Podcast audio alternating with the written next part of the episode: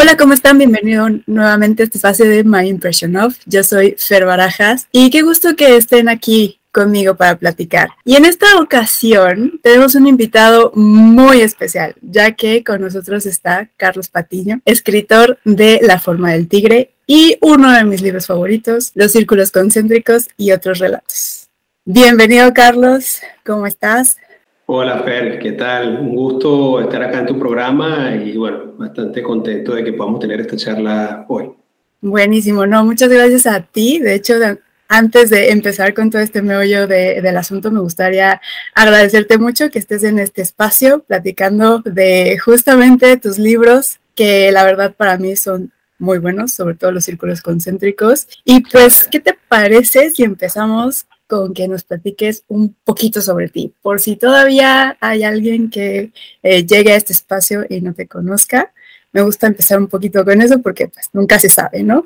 Eh, bueno, soy Carlos Patiño, soy venezolano, nací en Caracas, actualmente resido en Madrid, soy abogado y escritor. Y abogado, bueno, como abogado he estado eh, en el área de derechos humanos y en la literatura, bueno, casi siempre he estado escribiendo cuentos en la ficción, también escribo no ficción, sobre todo artículos, informes, pero digamos, en el área de la ficción, pues he estado escribiendo cuentos hasta ahora que escribí mi primera novela, que es La forma del tigre.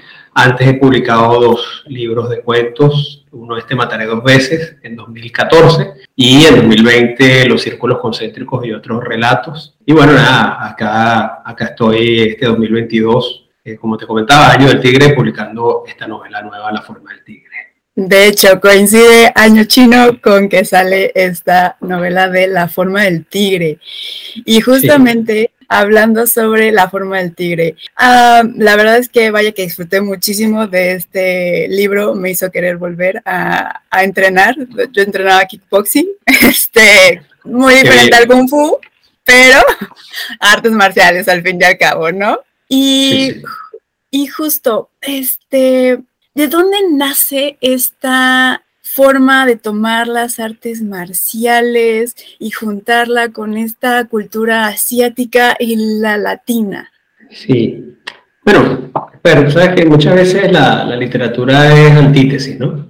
Eh, juntar dos ideas aparentemente opuestas para lograr algo nuevo, para ser coherente, por lo menos. Eh, bueno, evidente que al hablar de artes marciales y de Kung Fu específicamente, nos remontamos a Asia, China, en este caso. Eh, sin embargo, bueno, deporte, como tú sabes, se ha universalizado y, en Latinoamérica no, y Venezuela en particular, eh, no escapa de eso. En, Venezuela hay una gran tradición de artistas marciales que, incluye campeones de, de, taekwondo, como Arlindo Ubella, de karate, como Antonio Díaz, y, y otras disciplinas de lucha, incluso de boxeo. Y bueno, también está el tema de la violencia, eh, que bueno, quizás es una marca para quienes somos de Caracas. A, mí como escritor siempre me, ha, me, ha, llamado ese tema de la violencia, bueno, como tú sabes, los cuentos, muchos de los cuentos también lo, reflejo. Eh, entonces, bueno, eh, en principio yo creo que, que, es un tema poco tratado, muy interesante y bueno, que, que permite dar otra, otra visión desde lo, desde lo latinoamericano. Ahora, si bien esto es una novela de artes marciales, eso no es, y no está mal, o sea, llamarla así, eh, eso no lo es todo dentro de la novela. Digamos, es uno de, de, las tramas, vamos a decir, paraguas de, la obra, pero hay otras cosas que, se tratan en ella, como el tema de la identidad, el tema eh, de, la, de la violencia en los barrios, el tema de, las búsquedas internas, incluso ahí, ahí se tratan algunos se aborda el tema de las creencias eh, eh, religiosas, no tan religiosas, místicas. Entonces, bueno, al final, eh, si bien las artes marciales es transversal, no es todo lo que se va a leer en la forma del tigre. Sí, de hecho se me hizo muy interesante esa parte que metiste sobre el brujo, de que tiene toda esta característica mística, este, de, pues ahora sí que la, la, brujería y cómo está este ritual de iniciación, se me hizo también como una parte muy interesante de cómo lo metiste y que sí en algunas partes de Latinoamérica, en, unas más, en otras menos, pero está, está este misticismo, ¿no? De, este, de la magia. En este caso se ve un poquito como magia negra, aunque este, ahí diría un, un podcaster bastante conocido acá que se llama José Antonio Badía, que pues no hay magia blanca ni negra, solo nada más es como una herramienta de este y cómo la usas, ¿no? Sí. Este, y también esta parte de la búsqueda de la, identidad con Martín, de que al final pues eh, esta parte de cómo se encuentra el de que al final dice, bueno, pues soy Martín y tanto Mustang y cómo a través de las artes marciales pues lo, lo logra como comprender, ¿no? Este, para esta historia, ¿tuviste alguna fuente de inspiración en alguna historia que hayas conocido, en obviamente lo que pasa en, Venezuela y Latinoamérica, este, en sí con, con, la violencia, porque pues acá en México también tenemos este, ese problema. Entonces, ¿tuviste como algún punto de inspiración que fuera como el detonante para, para esa historia? Sí, bueno, yo mismo he practicado distintos estilos de, digamos, de este, combate, incluyendo Jungar, que, que, es el estilo del tigre y la grulla, que es el foco de la novela. Pero bueno, también, eh, bueno, al igual que tú alguna vez practiqué full contact, karate, taekwondo. Eh, pero bueno, esto fue un estilo con el cual yo me sentí muy identificado. Algunas ideas de, de, decir que de esto tengo que escribir algo, ¿no? Una, de esa práctica al aire libre en un parque de una ciudad, Caracas, digamos ese germen de, de la trama, pero eh, es ficción. Así que más allá de las referencias y mitos que se citan en, la novela, eh, los personajes son imaginarios y bueno, se van desarrollando a partir de la búsqueda de una forma suprema de artes marciales, eh, que la novela se llama el Bai Kyun o forma del tigre blanco. Y bueno, digamos que esa búsqueda eh, de esa forma suprema desencadena, digamos, los conflictos a lo largo de la novela. Ok, perfecto. Eso está interesante de que pues ese puntito de que tú también este, hiciste artes marciales y al aire libre, entonces sí. Muy interesante ver como ese pequeño detalle dentro de la novela sobre ti eh, y que haya detonado como toda esta, esta parte, que también veo que hay investigación, sobre todo cuando está Han viendo toda esta parte de, que lo detienen en el, en el aeropuerto y que está diciendo, ah, todo lo de, está haciendo este gesto, está haciendo aquel. ¿Cuál de todo esto fue como lo más complicado en cuestión de investigar, en cuestión de desarrollar, o salió como todo muy fluido? Bueno, a ver, eh, ahí yo, hay, como dos cosas, ¿no? Primero, cómo tú eh, escribes una obra de ficción, ¿no? Este, digamos, hay, hay, hay como eh, ciertas diferencias entre autores, hay autores que no se sientan a escribir y, bueno, van por la vía libre y les sale muy fluido y bueno, lo que, lo que les va viniendo a la cabeza lo plasman y luego viene la fase de, corrección. Yo soy más de ir planificando, sobre todo una novela como esta, que como sabes tiene varias tramas y subtramas, y, y, eso, ¿no? El reto de escribir sobre una cultura como la asiática, de las artes marciales, con mucho respeto, además. Yo creo que la investigación, como tú dices, también tiene que ver con el respeto, pero tiene que ver con, con los lectores, con lo que escriben. Y, bueno, la, la, parte más de, de, lo que es la, la, violencia de ciudad, de distintas ciudades, porque además es una novela que no solamente está en Caracas, ¿no? Hay algunos pasajes en otras ciudades de Venezuela, incluso hasta Japón, hay uno, uno de los capítulos. Eh, pero bueno, en todo caso, claro, eh, ahí a, medida que iba viendo las ideas de desarrollo de la novela, digamos por capítulos, por escaleta, etc., eh, iba investigando y, cada capítulo pues te presentaba un reto, además un reto de hilación y, de coherencia entre eh, las distintas cosas que se van contando. Pero además, yo creo que uno de los retos que, que, que me dio la novela fue comprobar de que hay poca literatura sobre artes marciales. incluso y sobre todo traducida, ¿no? Eh, como tú sabes, tenemos miles de películas asiáticas, de Hollywood también, series de Netflix. Pero bueno, eh, eh, cuando te vas a, Eso es el cine y la televisión, pero cuando te vas a la literatura, son contadas las novelas. Es decir, puedes tener mucha, mucho cine de, digamos, de género negro y, también mucha literatura, y que no es en este caso. Y menos aún, por supuesto, ambientada en Sudamérica. por ejemplo, yo, yo, yo estoy leyendo un libro mientras escribí la novela de, un autor que, que, se llama Jim Jong, eh, que por ejemplo una de sus novelas más extensas, que es de Dylan de Cauldron, que es como decir el, el ciervo y el caldero, solo lo conseguí traducido al inglés. Entonces, eh, bueno, ese es el tipo de cosas. Eso me, me, convencía más de escribir algo distinto, ¿no? De que, bueno, precisamente esto va a ser el reto, escribir una novela de artes marciales, que no hay muchas, y menos ambientadas en, en Latinoamérica. Y bueno, aquí está la forma del tigre. Sí, de hecho, eh, también era como algo que veía que no había tanta literatura de artes marciales y cuando publicaste por primera vez la, el, de que iba a salir la forma del tigre y vi que era de artes marciales, me pareció algo muy novedoso, algo que sí no se había visto y mucho menos, como dices, ambientada en, en Latinoamérica, porque pues sí, Hollywood se ha encargado sobre todo con este Karate Kid y todo, como meternos esa parte de, las artes marciales, pero también siento que, por ejemplo, Estados Unidos, pues es una cultura un poco más moldeable o no sé cómo decirlo, no choca tanto con otras por lo mismo de que pues hay tanta variedad de, de personalidades en Estados Unidos que pues como que no lo vemos como tan como que se cruce tanto como por ejemplo la sangre caliente de los latinoamericanos que de repente este, no pensamos y nada más reaccionamos, ¿no? y en cambio los asiáticos son más zen. Es más reactivo, pero además incluso, incluso Fer, en, eh, no solamente artes marciales, eh, en, líneas generales, eh, novelas de, lucha, de, combate, no son muchas. Hay, hay, algunos referentes como el Club de la Pelea, el Club de la Lucha, depende de la traducción de Fight Club sí. de, de Chuck Palahniuk, que además tiene una tremenda adaptación al cine. Eh, pero si te das cuenta, es una novela que sí, que tiene peleas y todo lo demás, eh, pero que termina siendo una especie de manifiesto antisistema. Eh, y bueno, yo creo que también eso es lo importante, la novela no solamente eso. Pero, pero digamos, vaya allá de esas referencias, no, saliendo incluso del arte marcial que las luchas generales no están.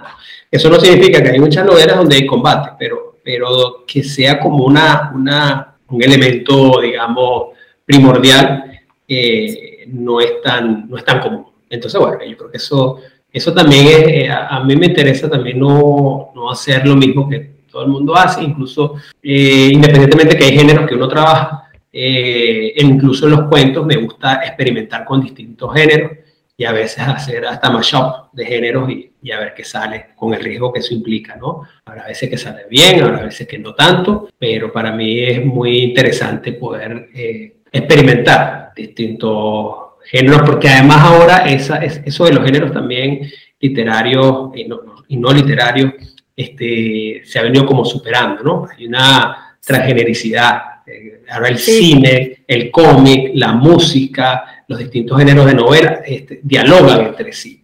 Eh, ya no, todo, no, tienes que casarte con una etiqueta literaria, sino que, bueno, ya se da como esta eh, transgenericidad en cuanto a los, digamos, los géneros que, que dialogan con la literatura, ¿no? con la narrativa. Claro. Sí, sí, sí, e incluso también este se ha estado haciendo como este borrón de que se mezcla terror con fantasía, con ciencia ficción, con 20.000 cosas, y termina siendo algo que hace a, mi parecer, algo bastante interesante, bastante rico a la hora de, disfrutar una historia con tantos elementos eh, juntos, porque al fin y al cabo hace algo nuevo, algo novedoso. Este, y sí, sobre todo en tus cuentos, siento que pasa eso. Y justo hablando ahorita de los cuentos, ¿qué tan diferente fue para ti hacer una novela de los cuentos? O fue el mismo proceso creativo de escritura, este, ¿qué fue ahora sí que lo que lo distingue? ¿Y, por qué ahora saltar de los cuentos a la novela? Un poco como te decía antes, eh, forma parte de esos retos que uno se traza, ¿no? Es decir, no quería encasillarme solamente en los cuentos, leyendo ficción. Eh, sin embargo, es el, género que, que, más me gusta. pero bueno, la diferencia sí las hay, a pesar de que se parecen mucho, tienen códigos distintos, ¿no?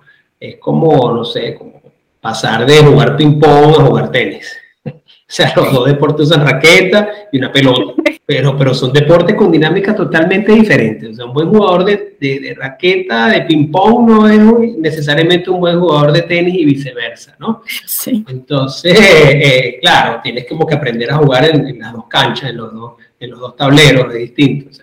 en ese sentido, no sé, Luis Borges sería el campeón junto con Edgar Allan Poe del ping-pong y, y, no necesariamente jugaron nunca tenis, ¿no? Nunca escribieron, eh, bueno, no, el caso de Edgar Allan Poe quizás tiene algunas novelas cortas. Pero bueno, con esto eh, lo, que, lo que quiero decir también es que tampoco una cosa tiene que necesariamente llevar a la otra. Es decir, hay escritores que son del género cuento y están muy bien allí, hay otros que son netamente novelistas. Eh, sin embargo, eh, esto es una apreciación que yo tengo que me parece poco curiosa, es que yo veo que sobre todo en Latinoamérica, como que los escritores, eh, muchos escritores, no todos, pero van como del cuento a la novela, ¿no? como que empiezan con el cuento y después terminan eh, yéndose a la novela. Y, por ejemplo, en España, tú ves que más bien, si no entran directo a la novela, eh, empiezan por la poesía. O sea, muchos de los poetas que terminan siendo novelistas, ¿no? Tienen uno o dos libros de poesía y después van a la novela. Y en Latinoamérica tú ves más bien que tienen un par de libros de cuentos y luego incursionan a la novela. Como te digo, eso no es la generalidad, pero se ve mucho y me parece también un proceso interesante, ¿no? Entonces es como, como no sé, como que quizás en Estados Unidos van de la guitarra a la guitarra eléctrica y, no sé, nosotros vamos de cuatro a la guitarra. Pero me parece un reto bastante interesante y, bueno, afortunadamente lo, lo llegué a, hasta su final, porque tú sabes que incluso en mis cuentos, cuentos más largos no son tan largos eh, son relativamente cortos, digamos, hay cuentos que pueden tener 20 cuartillas, mis cuentos más largos pueden tener 10, quizás el más largo 15 cuartillas, es decir, pero tengo hasta cuentos muy breves, microrelatos, etc. Sí. Entonces, claro, eh, ir a algo más extenso como la novela, sí, sí te digo que, que fue retador porque tenía que explayarme más. Pero, pero bueno, al final siento que a pesar de que quiero volver al cuento, eh, sí, me embarcaría en otra novela. Adelante, por supuesto que sí. Perfecto. Y justo, ¿te gustaría hacer una novela de terror, de suspenso? Y esto lo pregunto porque justo en los cuentos de los círculos concéntricos siento que hay mucho de eso, de terror y de, y de suspenso. ¿Te gustaría ir a una novela hacia ese tipo de historias? A lo mejor. No, me, encantaría, claro que sí. Eh, eh, claro, a mí me gusta mucho el género del horror y el género fantástico, eh, eh, incluso uno eh, tiene hasta influencia de, lo, que, es el boom latinoamericano, que era muy experimental, ¿no? Todo el tema de, no solamente realismo mágico, sino la experimentación que tú veías en muchos autores del boom. Pero bueno, nada, también, como tú sabes, yo, yo soy fan también de, autores como Edgar Allan Poe, como Stephen King, y, sí, sí, me gustaría.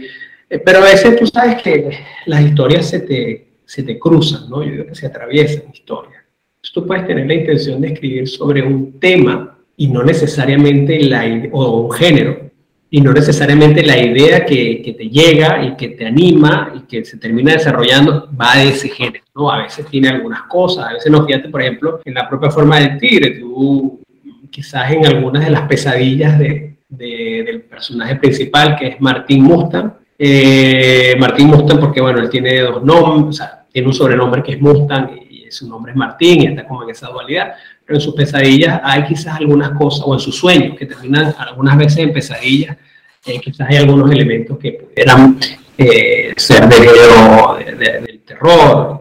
Eh, entonces, bueno, al final uno termina también como llevando lo que lleva en la maleta, también lo termina trasladando a, a los textos, ¿no? Sin necesariamente casarse con un género determinado. Perfecto. Sobre esto que este, dices de tener las cosas en la maleta y como también en uno de los ah, libros de Carlos Fuentes, de Carlos Fuentes, de Carlos Ruiz Zafón, dice uno de los personajes que muchas veces los libros reflejan algo, es, además de esta parte de, del combate, ¿hay algo más? De que se pueda decir que hay como de ti en el libro? Bueno, primero, eh, qué bueno que trajimos a, otros dos Carlos, a Carlos Rosa y a Carlos Fuente aquí a la conversa. Eh, mira, eh, yo creo que al final, más allá de la ficción, muchas veces tu, tu vida se filtra en algunas de las cosas que escribes, ¿no? Y tus personajes, algunos tendrán y incluso hasta sin darte cuenta algunas cosas del autor. Pero, pero bueno, ahí donde también está el oficio de que, de que ese narrador no se sienta como, como Carlos Patiño, la persona, sino como eh, X, el que cuente la historia. Y habrá cosas que evidentemente tengan que, ver con, uno como otro, como hay otras que mm, para nada, ¿no? Eh, ahí es donde está el reto, crear personajes así. El hecho de que tú escribas de, eh, eh, hay uno de los personajes que es chef y yo soy mi mano en la cocina, sé yo. pero, hay personajes femeninos con mucha fuerza y tratar de contarlos desde, desde el punto de vista femenino y que, que, se sientan también las lectoras identificadas. Para mí, por ejemplo, hay un personaje que, es el de Who, que es la maestra que desencadena eh, toda la búsqueda por la forma del tigre, que me parece que es el personaje que quizás tiene más relevancia, porque sin Who no hay equilibrio y tiene mucha fuerza, ¿no? De hecho, abre, sin hacer spoilers, abre en el prólogo de la novela y termina su arco narrativo en el epílogo. De manera que, sí, siempre habrán cosas que, que, guiños que uno va soltando, en, en, la, en, los cuentos, en las novelas, eh, pero siempre tratando de eso, ¿no? de, que no, no sonara autobiográfico ni, intentar serlo, porque, porque, bueno, al final eso no, incluso al final los personajes van adoptando, eh, yo sé que, yo siempre trato de yo insisto de que el, el, oficio de escritor es un oficio, o sea, más allá de inspiración y de una voz que te va diciendo, o sea, es sentarse y trabajarlo, investigarlo y empezar a escribirlo, y, y eso es cierto. Sin embargo, hay veces que los personajes te van como hablando, o sea, van cobrando como su vida propia, ¿no? Eh, yo recuerdo, no sé, estar, porque uno, uno a veces escribe cuando no escribe, eh, hasta cuando no escribe. Yo recuerdo a veces estar, qué sé yo, caminando o, conduciendo, manejando, y de pronto me venía un diálogo o, de algún chiste que, se le ocurría, una situación, no más que un chiste, una situación graciosa que se le ocurría a Martín o, a Dago, y me reía yo solo, y de pronto eran cosas que vienen de, del propio personaje. Y, lo otro es eso también, ¿no? Tratar de que para que los personajes eh, no sean planos, pues ellos van creando como su propia identidad eh, y por eso hablan distinto, piensan distinto. Eh, entonces, bueno, eso un poco para, para, diferenciar lo que es el autor de, de sus propios personajes. es más complejo que eso, pero bueno, una forma también de, de, de comentarlo. Desde mi punto de vista, claro está, ¿no? Yo, yo siempre también y dejo claro que lo que yo creo no necesariamente ni, ni trato de estandarizar ni crear dogmas sobre la escritura, es cosas que le funcionan a uno, a otro, eso es lo que yo pienso, lo que es mi experiencia y lo que a mí me funciona. claro, sí, cada quien tendrá su, su, manera de escribir y de sacar inspiración y todo. Y este, y justo ahorita que decías eso de que luego caminando se te venía una idea, ¿la notas en una libreta, en el celular o simplemente la traes este, en tu mente hasta que de repente ya tienes la computadora o donde estés eh, escribiendo y ya la pones de, ahora sí que en la historia? Sí, bueno, lo que tenga a la mano. Eh, yo creo que eh, a, veces también depende de lo que estés escribiendo. Ahí, cuando uno está eh, como... Son como procesos muy inmersivos cuando estás trabajando una obra, sobre todo en el caso de la novela. cuando, porque hay como varias fases. Hay una fase, como te decía, yo la llamo de preproducción para hablar en términos cinematográficos, donde estás armando las ideas y todo aquello, y la estructura, eh, y hay, hay, como la parte ya cuando te sientas a desarrollar, hay una fase que yo llamo postproducción, que es toda la carpintería de la novela, ya los detalles, etcétera, ¿no? Eh, pero bueno, en esa fase de, de, creación, que es la fase, vamos a decir, del medio, y es muy inmersiva y a veces estés haciendo lo que, lo que hagas, eso está como por ahí en tu cabeza dando vueltas y de pronto el momento más inesperado te viene como una idea o, y, entonces claro, si tienes un teléfono la notas y si no un papel, a mí me gustan las libretas, pero bueno, no siempre la tienes a la mano, a veces como eso, estás, conduciendo y nada, tienes que esperar llegar a un sitio y tratar de repetirte la cosa ahí que no se te olvide. Eh, a veces se olvida, a veces es terrible cuando te pasa medio dormido, te tienes que levantar, notar, porque sabes que al otro día no te vas a acordar. Eh, y no siempre funciona, ¿no? A veces anotas y después dices, ya va, no, esto es una barbaridad. Como a veces dices que bien, oye, chico, menos mal que lo anoté, porque de verdad que me resuelve, digamos. Me resuelve este problema que tiene ahorita el personaje. tal nudo o, o, tal cosa que, que, que, tiene, que tiene la novela. Y, y eso, y como, como te decía, ¿no? A veces, claro, es complicado a veces. Tú, por ejemplo, te, se te ocurre algo, una escena de pronto te genera humor dentro de la, que creo que fue algo interesante en la novela, sin yo proponérmelo, hubo algunos pasajes que yo creo que son un poco, van hacia el humor, que descargan un tema de la violencia, que, que tiene, que está muy implicada en la novela, pero hay algunas cosas, sobre todo en la dinámica de Dago Martín, que son dos de los personajes principales, y bueno, de uno va riéndose solo, pues pensando, ah, mira, qué cosas le, le puede decir Martín a Dago, le puede responder sobre el arte de la guerra de Sun Tzu, y bueno, la gente te verá como que que hace este tipo de recursos. Pero bueno, eh, eh, sí, tienes que como que, que eh, hay momentos que son muy inmersivos, por supuesto uno termina siendo muy distraído, pero no, no todo el tiempo. O sea, también depende de la fase donde, tú te encuentres trabajando en, en una, en una obra de ficción. Claro, claro. Y de todo esto, ¿qué es lo que más disfrutas en el proceso de crear una historia?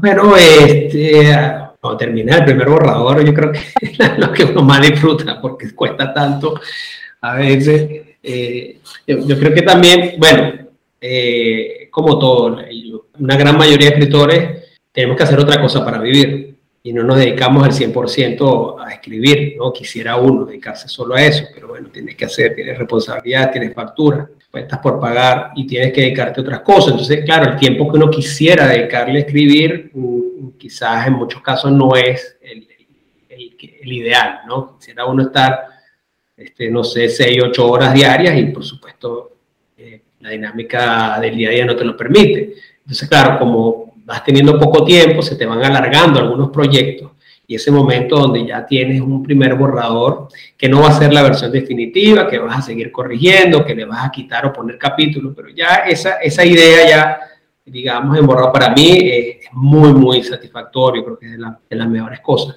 Como, es como todo, también va a haber, ¿sabes? También que me gusta ahora que lo pienso, ahora que me lo preguntas, eh, cuando, cuando termino el primer párrafo.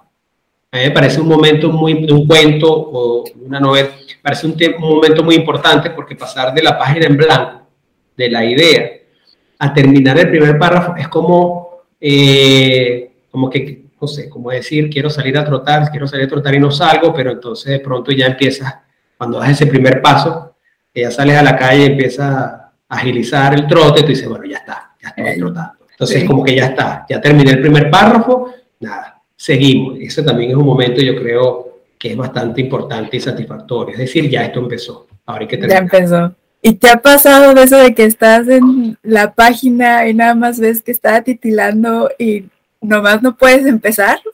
Ese bloqueo que le dicen de la hoja en blanco. Mírate, yo la verdad yo no lo veo como bloqueo. Yo no siento que haya sentido un bloqueo de, de y ese miedo a la página en blanco. Yo creo que son procesos naturales. Es decir, hay días donde vas a estar como más eh, conectado, sincronizado con lo que estás haciendo que donde te va a costar arrancar más, como todo. Por supuesto, daría que vas a tener que volver a los párrafos anteriores y decir, bueno, ¿cómo sigo? ¿Qué pasa acá? Ver los apuntes y hay días que vas y de una vez. O sea, pero yo no, yo no me lo planteo como un bloqueo y con, el, con la carga dramática. Yo creo que si en ese momento pues no te viene, hay que hacer, tomarte una taza de café, pararte, etcétera, y a partir de allí vas a, volver, como te decía, mucho esto es mucho eh, el oficio, ¿no? Es, trazarte una rutina eh, y ya, digamos, tú te vas como, como adaptando y tu, tu cuerpo, tu mente te va a decir, mira, este es el momento para que tienes para escribir, para hacer esto y, y ajustarse.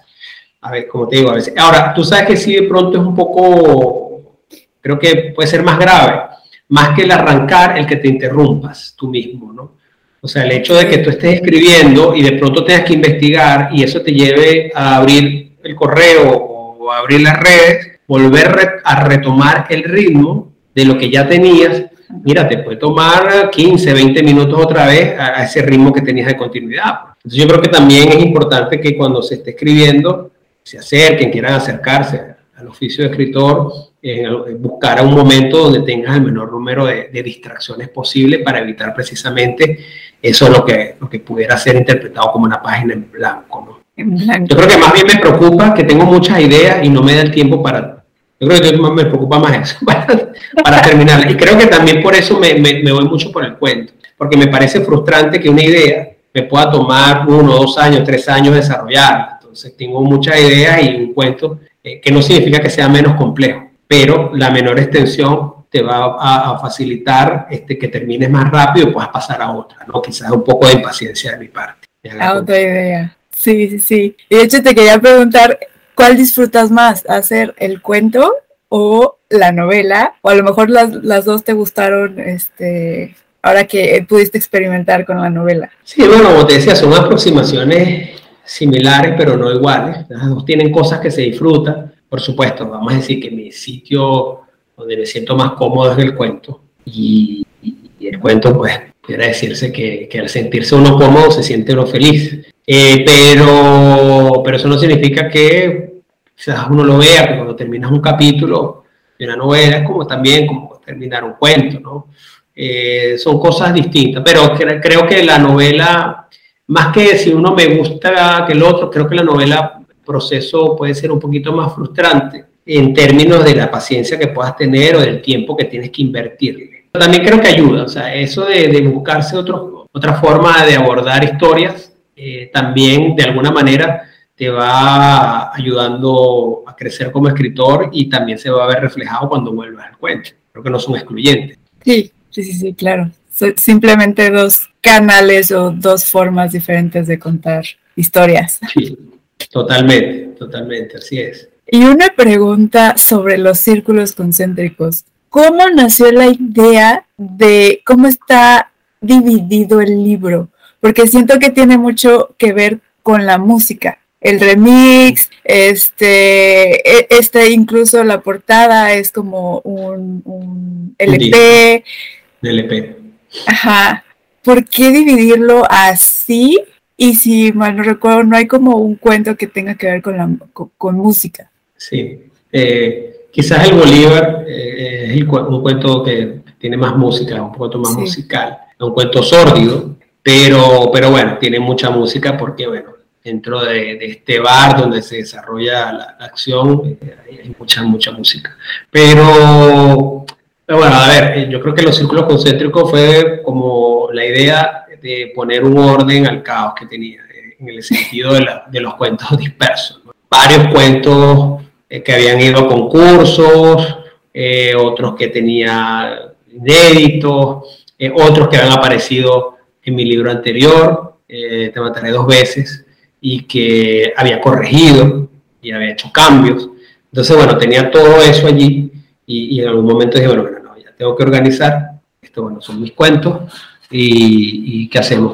Entonces, de ahí, pues, fue la idea de, digamos, el, el, el libro no nació como decir sentarme a escribir un cuento uno a uno y esto se va a llamar los círculos concéntricos, a diferencia de la novela. Fue, como digo, más antológico, más de buscar eh, organizar pues, los cuentos, los distintos cuentos. Y claro, una vez que los tuve todos, me di cuenta, como te comentaba al principio, de esa idea de experimentar distintos géneros, que habían cuentos totalmente diferentes y, en extensión, en temática. Eh, en abordaje, en formas del narrador. Y bueno, uno también ve colecciones de cuentos de autores que, que están así, muy, muy, disímiles uno de otro, pero a mí me pareció interesantísimo empezar a, organizarlos también un poco por, por sus géneros o subgéneros. Y bueno, ahí nace la idea de decir, bueno, mira, esto son cuentos de horror, estos son cuentos de, de, género negro, más policial, estos son, eh, eh, estos son cuentos microcuentos, que son los que yo llamo ahí flash. Eh, esto, incluso hay un relato de no ficción, que es el bonus track. El último, sí. Y están los que yo llamo remix, que son esos cuentos mezclados, mashup, de, bueno, que tienen cualquier cantidad de géneros. Por ejemplo, están los círculos concéntricos, que es el que le da el nombre al, libro, que, bueno, empieza como quizás como un cuento que va más hacia lo fantástico, y que termina en, una, en un relato de más hacia el horror al final. Entonces, bueno, mezcla eh, diferentes géneros, pronto crees una cosa y al final ahí se, se plot twist. Eh, entonces, bueno, esos están incluidos en, en parte de remix. Entonces, eh, claro, cuando empecé a hacer la clasificación, bueno, me surgió la idea de que tenía como cierta coherencia musical, como que eran tracks de canciones que se podían también poner en las divisiones de, la, de las Ojo, eso también es relativamente arbitrario. Hay cuentos que perfectamente pudieran calzar en otra de las clasificaciones. ¿sí? Por ejemplo, el cuento, no sé, como Blanca, que está en remix, pero también pudiera ir a género negro, porque al final es la historia de un crimen que se va resolviendo a través de cartas y, recortes de periódicos, etc. Entonces, bueno, es la clasificación que me, se me ocurrió darle en ese momento y, me gustó que, que, creo que tuvo más orden el libro. Y además cada quien puede buscar lo que le apetezca, ¿no? También, eso, es muy importante. no, yo solo quiero leer terror y yo me voy a los cuentos de horror y ya está. Sí, o puedes ir saltando de uno a, otro de, los cuentos. Sí, exacto. Y justo ese Blanca es uno de los que más me gusta porque la forma en que contaste la historia a partir de eh, fichas policiales me pareció algo muy novedoso. Este, no lo había leído en alguna otra parte y además la forma en que lo haces me pareció increíble. Ese es uno de mis favoritos. Y también el final de los círculos concéntricos me, me gustó bastante. A mí cuando me mandaron ese libro, la verdad yo pensaba que era novela, porque a mí nada más me lo mandaron así como para reseñar, este, y lo empecé a leer y dije, cuando terminó los círculos concéntricos dije, wow, esto está increíble. Ya después me di cuenta que eran varios cuentos y que además cada uno tiene su toque, este, y de eso de que va saltando de eh, primera persona a tercera persona, eh, y además que lo haces con una forma demasiado, demasiado fluida, y luego este que está como en esta parte de, de documentos, porque literalmente es como si estuvieras leyendo el documento. En este caso, ¿Qué te llevó a hacerlo así? Como si fuera, eh, como si tuviéramos los documentos de, de, la policía. Mira, ahora, el, el, tema de los cuentos es muy curioso porque pasa con los cuentos y como los gustos de la gente. Hay, hay, te pones a ver la, la, gente que te comenta ese libro eh, y y muy variados. Hay gente que dice, no, a mí nada más me gustaron los flash que son corticos, inminentes, a mí solo me gustó el de horror, esto sí me gustó otro. O sea, cada quien tiene como una predilección. Eh, el caso de Blanca, fíjate, ese tiene una anécdota porque ese fue mi primer cuento, fue el primer cuento que yo escribí. Entonces, yo eh, lo escribí para un concurso literario estando yo en el bachillerato. Tenía yo 17 años.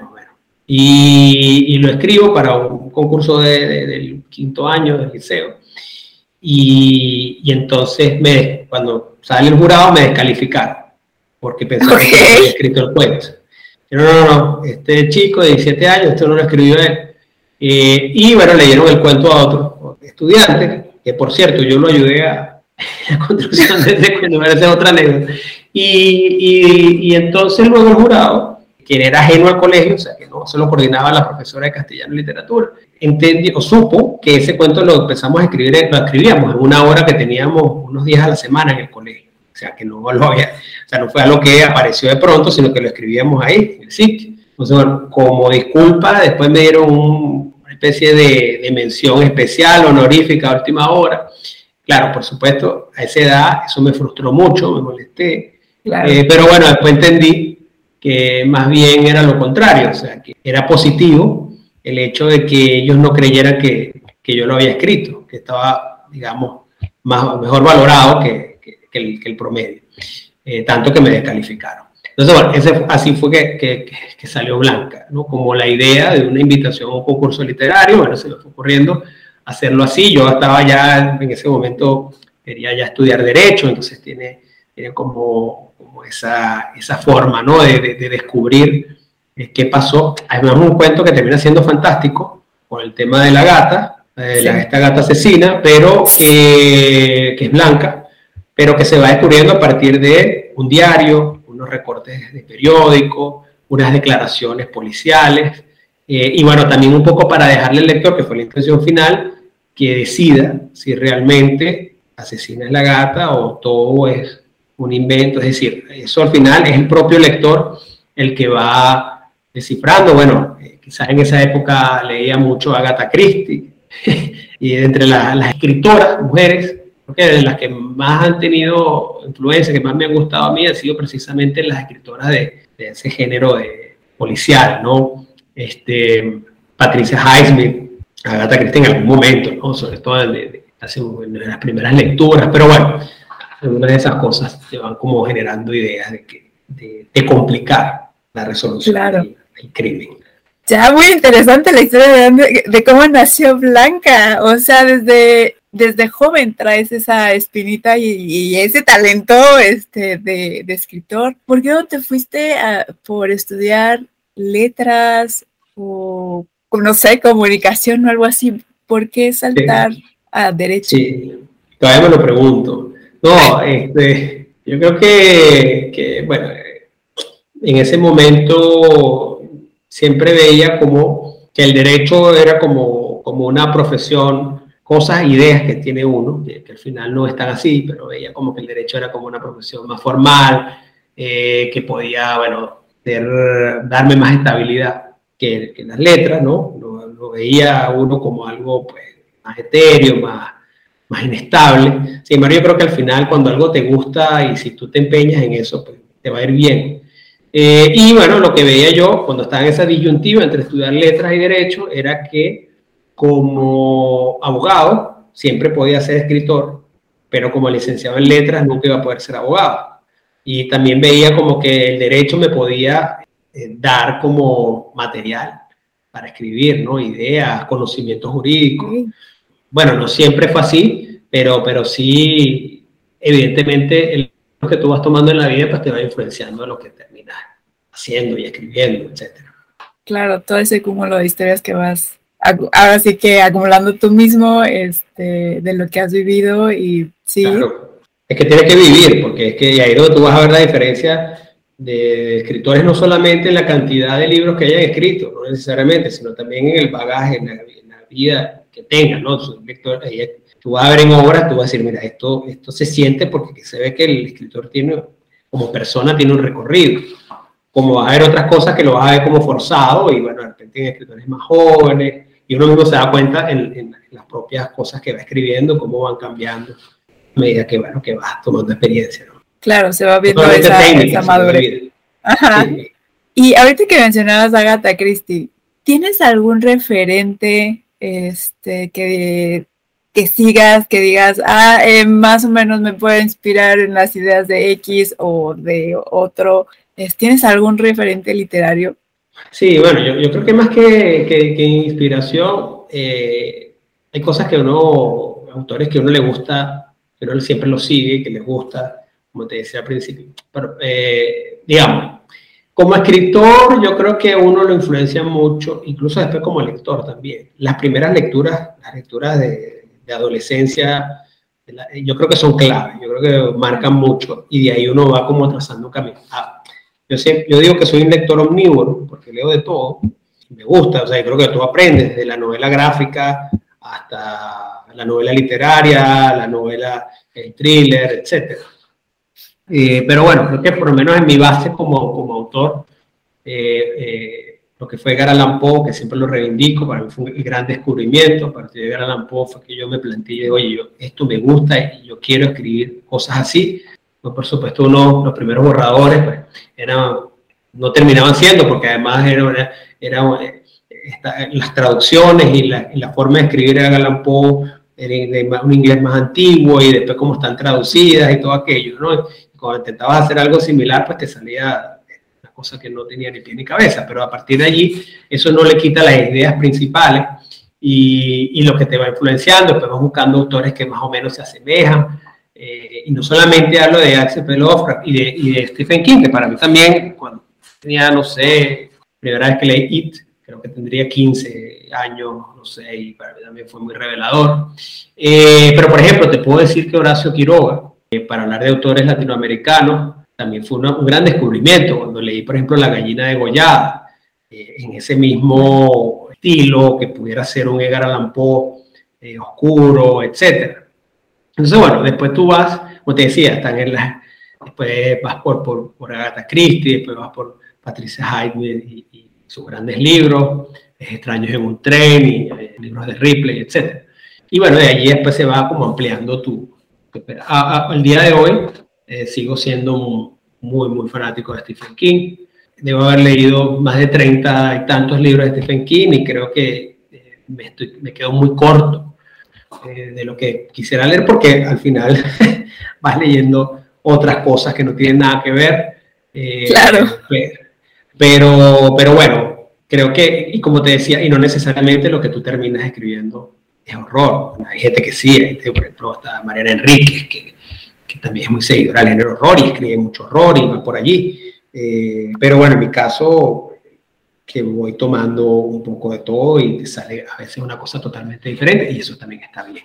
Claro, sí, sí, sí, porque además de agarrar de, de todos lados, pues te da como otra, una visión más amplia, más bien, de este, y siento que ayuda también a hacer esta voz que tienes tú, que cómo fue encontrar justo el, la voz que querías ponerle a, a, a las historias, o sea, ¿cómo fue que, te, que decidiste escribirlas, por ejemplo, con este tono tan de brother, de, de, de, esa parte muy cultural, por ejemplo, en la forma del tigre que vemos de, hay algunas palabras que tuve que buscar porque pues, son muy de Venezuela y acá en México, así como, ¿esto qué quiso decir? Sí, sí, sí.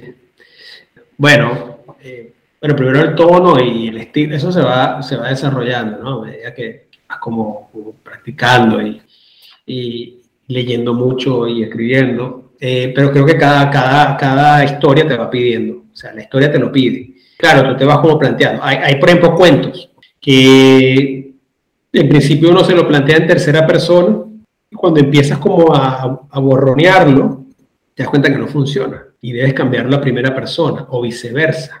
O te planteas un narrador eh, o un personaje masculino termina siendo femenino. Eh, por ejemplo, eh, la primera idea de Who era, era un maestro, terminó siendo una maestra y funcionó para mí de maravilla, o sea, para lo que yo quería en la novela, por lo menos, eh, y así, ¿no? Y bueno, en cuanto al diálogo, o sea, yo creo que también el diálogo es algo muy importante, mi juicio, en la, en la obra de ficción. Y tiene que tratar de ser lo más realista, y tiene un, también una, tiene una técnica también, y hay que diferenciar a los a, los dialogantes. Entonces, eh, hay mucho diálogo, sobre todo entre, por ejemplo, Martín y, Dago, y, había que diferenciarlo. Había que, que, que, el lector tendría que como que entender que no, no confundirse, este será Martín o este será Dago, sino que, bueno, ya sabes que Martín, que además viene del barrio, viene de ser un delincuente, de una banda, de una pandilla, que son los pegadores, pues tenía que hablar otras formas, tenía que tener hablando de formas del tigre, la forma también es fondo, eh, tenía que tener su, su, su, dialecto, sus palabras. uno tiene que meter también esos venezolanismos que pongo, porque a veces, eh, si no suena como impostado, eh, si, si yo a un personaje caraqueño le pongo que hable como un madrileño, vosotras y vosotros y vosotras, pues no, no el lector que sepa no se lo va a creer, pues, ya va, porque así no se habla. Y ojo, a veces se ve, ¿no? Las obras se adaptan a un, público, pero como hasta ahora he estado mucho en editoriales independientes o cosas no tan comerciales, pues nada, siento la libertad, o sea, de, que así como es, eh, que tiene que, expresarse eso. Y, eso, ¿no? Eso incluso hasta tiene que ver con el punto de vista del narrador. Por lo menos este, este narrador, eh, en el caso de la forma del tigre, que se está viendo desde el punto de vista del de uno de los personajes de cada capítulo. Es decir, no es completamente omnisciente, sino que va viendo lo que ve cada personaje.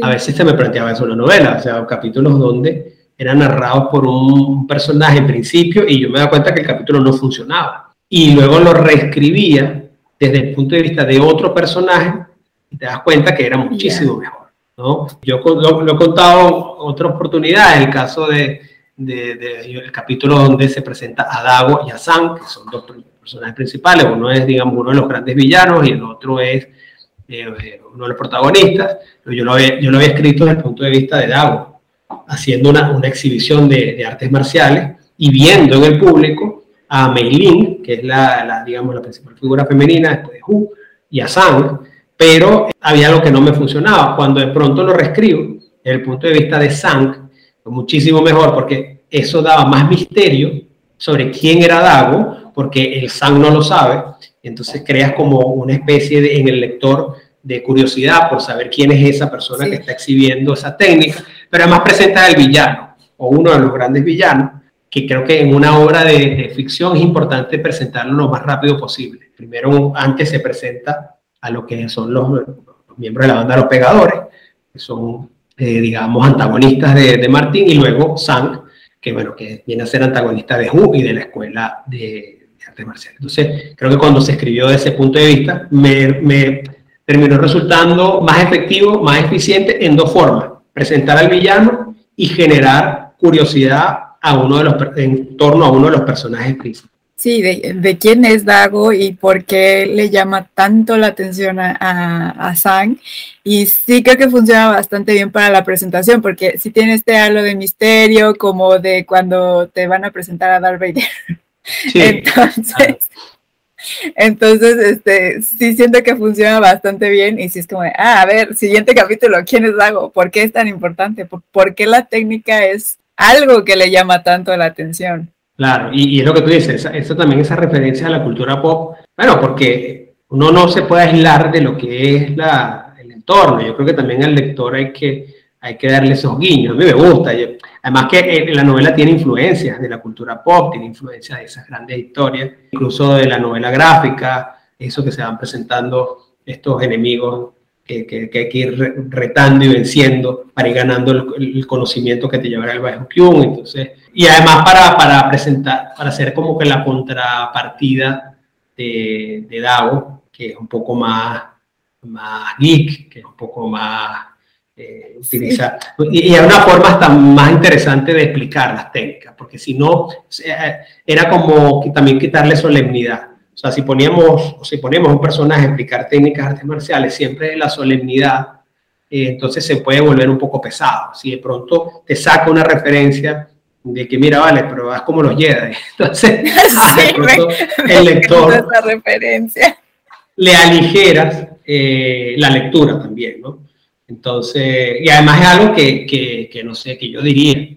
Entonces, bueno, creo que también eso es, a mí me gusta hacer la referencia pop también, de la cultura pop, también lo hago en los cuentos. Sí, de hecho por ahí hay uno de Mortal Kombat.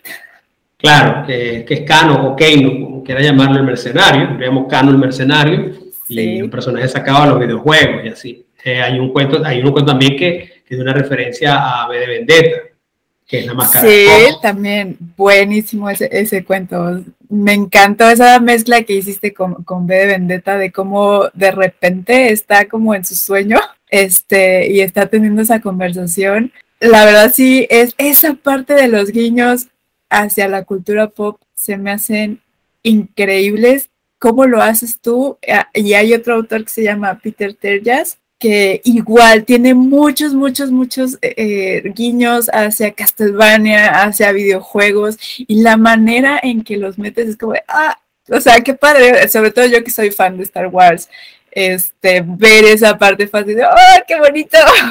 Y que se lo explica así, ah, tú eres mi Padawan, y el otro se queda como, ¿qué es eso, no? Claro, ¿De eh, el contraste del otro personaje que no, sabe lo que es un Padawan. Entonces también, ¿no? Y, eh, y, bueno, eso también es lo que, lo que hablamos, hacer esa, esa dinámica de, los, de unos personajes que, que, están llamados a aliarse, pero que son muy diferentes y que en algún punto pues terminan hasta, hasta enfrentándose. Sí, claro, y además que al final también le dice, ¿qué esperabas? Este, algo como Dragon Ball. Claro, pero, pero fíjate que eh, Martín le dice como los Dragon Ball que tú ves, o sea, como diciéndole, eso no es algo que yo veo, algo que tú siempre estás diciendo. Me encantan esos guiños y la verdad qué bueno, porque sí, justo este lo hizo un poquito más ameno, de repente que estaban los profesores muy, muy en su papel, y de repente saca Dago esta parte de Star Wars y tú eres mi Padawan, dije, ¿cómo se le ocurrió poner esto? ¿En qué momento se le, se le ocurrió poner a, los Padawan y a los Jedi? Este, y que además queda perfecto, porque al final es el profesor y, bueno, o el maestro o el, el que es más este, alto en cuestión de categoría y el Padawan que está aprendiendo, ¿no? A manejar la, la fuerza. Así es, así es, algo así. la verdad me está encantando esta plática. Este, tengo dos preguntitas más. La primera es, de los círculos concéntricos o de todos los cuentos que has tenido, ¿tienes un favorito? ¿O todos son, todos son mis tus consentidos? no puedo elegir enemigos favoritos.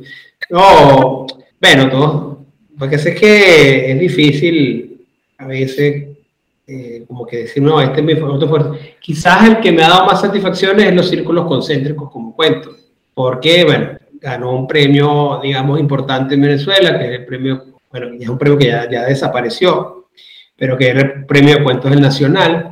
Eh, de hecho, era un, era un concurso que tenía más de 70 años de tradición y lo había ganado muchos escritores eh, importantes de mi país y que yo siempre había querido pues, optar por ese premio. Eh, con ese cuento lo, gané en 2015. Además fue el año siguiente a la publicación de Te Mataré dos veces. Y bueno, publiqué Te Mataré dos veces en 2014 y ganó con los círculos concéntricos en 2015. Luego ese mismo cuento, traducido al inglés, me pude postularme a un programa de residencia de la Universidad de Iowa para escritores.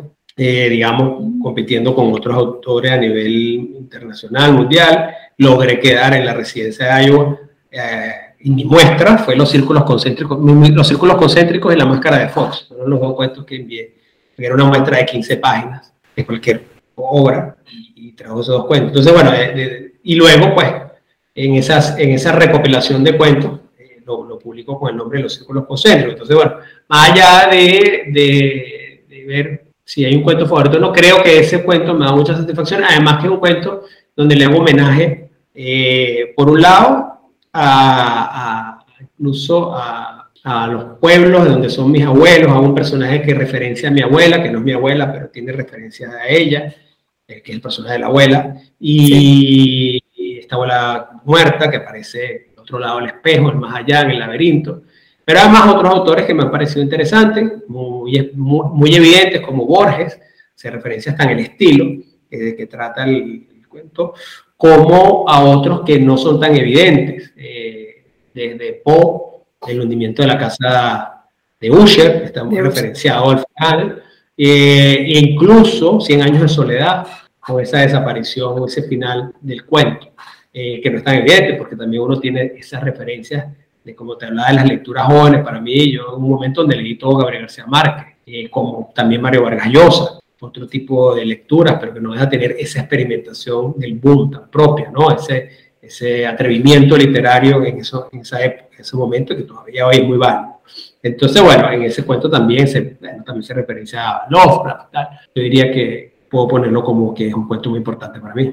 Y un gran cuento, la verdad. También de, de mis favoritos de ese libro, este, junto con Blanca y uno que de repente me atormenta cuando pienso en, la, monja colgada, que este... ¿eh? El apagón. Sí, el apagón que de repente es como eh, todo oscuro en la casa y de repente me viene a la mente ese, ese cuento y de cómo también el personaje no es muy, no, no es muy grato para él ver ese fantasma, ¿no? pero al final me encantó también e, ese cuento. Este, sí, exacto. Ya casi para cerrar, yo sé que tienes un blog eh, y me gustaría que nos también platicaras un poquito de, él, de cómo nace ese, ese proyecto y que además voy a poner en la cajita de descripciones para que también puedan visitarlo. Este, pero cómo nace también ese proyecto de las reseñas. Sí, bueno, blog del Incilio, se llama blog que mencioné Claro, es, un, es un proyecto sin muchas pretensiones, la verdad. Es sencillamente, eh, yo creo que es un ejercicio para mí interesante hacer, leer un libro y, y, hacer como una pequeña reseña. Normalmente son muy breves, porque también es como una reflexión sobre lo leído, ¿no? Y a quien pueda interesar, pues también puede ver cuál es mi recomendación, si a alguien le interesa. Eh, entonces, un poco como, bueno, iba, he ido como, o iba como enseñando libros y entonces pensé, bueno, vamos a poner esto en un blog para yo mismo incluso tenerlo como una bitácora de mis lecturas y, este, y ver qué pensé en ese momento que leí. Si releo ese libro, pues también eh, si hay algunos cambios. Entonces, básicamente es eso. Al final es como una bitácora de lecturas muy personal, sin mayores pretensiones. Eh, evidentemente, después de, la, de todo el boom del, del, del Bookstagram en, en Instagram, pues bueno, terminé porque entonces tenía mi cuenta personal y entonces era muy, a veces como que contradictorio, no sé, una foto familiar al lado de la reseña de un libro, al lado de esto, lo otro, entonces bueno, en un momento como que eh, los libros estaban como muy dispersos allí y los quise organizar y le creé la cuenta de, Instagram y el Twitter a Blog del Incilio, entonces bueno, tengo como esa cuenta de Instagram donde las reseñas que voy haciendo en el blog también las, las, copio en el, en el Instagram y, bueno, como así comparto con una comunidad de otras personas, como tú, que nos gusta leer, que nos gusta reseñar libros y, y ahí se va generando también un diálogo interesante con, con la comunidad de lectores, ¿no? Entonces, bueno. Claro, para compartirlo con, con todos los demás y que pues, a lo mejor puede ser una referencia por si tenían este, una duda de algún libro o están buscando una nueva historia, también está eso. Así es, así es. Y bueno, está la orden.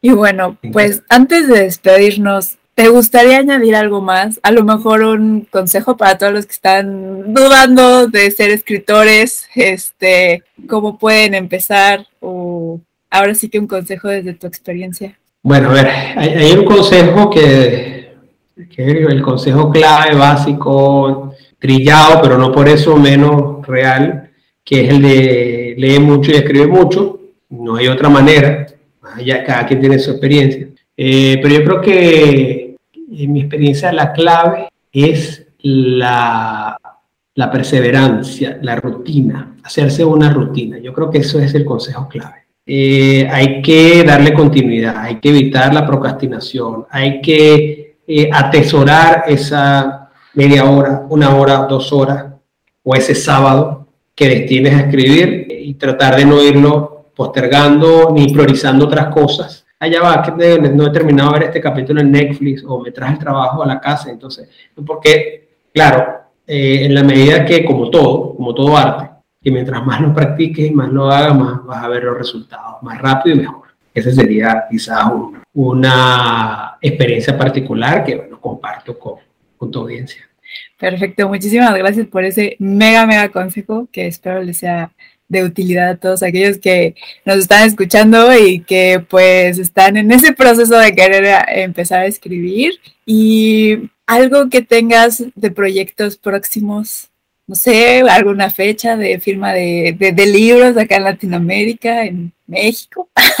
Bueno, eh, por ahora no, no, tengo previsto, ojalá pueda, pudiera eh, hacer algo más hacia Latinoamérica. Bueno, acabo de firmar con una editorial independiente, siempre la llegada eh, no es tan grande como en otras, en otras editoriales. Ahorita eh, el tema de editorial es bastante complejo, pero afortunadamente, digamos, publicar en editoriales independientes tiene sus pros y sus contras. los contras son esos, ¿no? Que obviamente no tienes la visibilidad ni la posibilidad de hacer unos book tours este, ambiciosos como te pudiera dar una, una, una, editorial grande, pero por otro lado este, nos permite a, muchos escritores publicar obras que otras eh, por, por intereses más comerciales no publican, pero también a los lectores, y ahí me ubico también como lector, este, darnos muchísimas obras interesantísimas, muy buenas, que no vieran la luz si no existieran las editoriales que se arriesgan, que con poco presupuesto y con mucho esmero y cariño, pues este, publican eh, de forma independiente. Entonces, bueno, ojalá, ojalá que, que, en algún momento pues, se pueda la experiencia. Por ahora estoy, entre otras cosas, tratando de organizar también mis, mis, mis textos de no ficción, vamos a decir, mis artículos que tengo, poco están dispersos, un poco lo que el ejercicio de los círculos concéntricos, está todo como los cuentos un poco dispersos, algunos en páginas web, algunos, etcétera. Estoy tratando de organizar también mis, mis artículos a ver qué sale y por supuesto volver al cuento. No es que no vaya a escribir otra novela en lo inmediato, pero por ahora este, tengo la necesidad de, de retomar a, el cuento y, bueno, seguir con eso. A ver. Perfecto, eso será muy interesante de ver lo de los artículos. Eh, si sobre todo sale eh, en un compendio, en un libro, obviamente estaré ahí yo eh, comprándolo y también eh, eso de regresar a, los cuentos, porque sí creo que eres un, muy buen cuentista, de los mejores que he leído, sobre todo en la época contemporánea. Entonces será muy interesante esperar ese, ese nuevo trabajo de cuentos.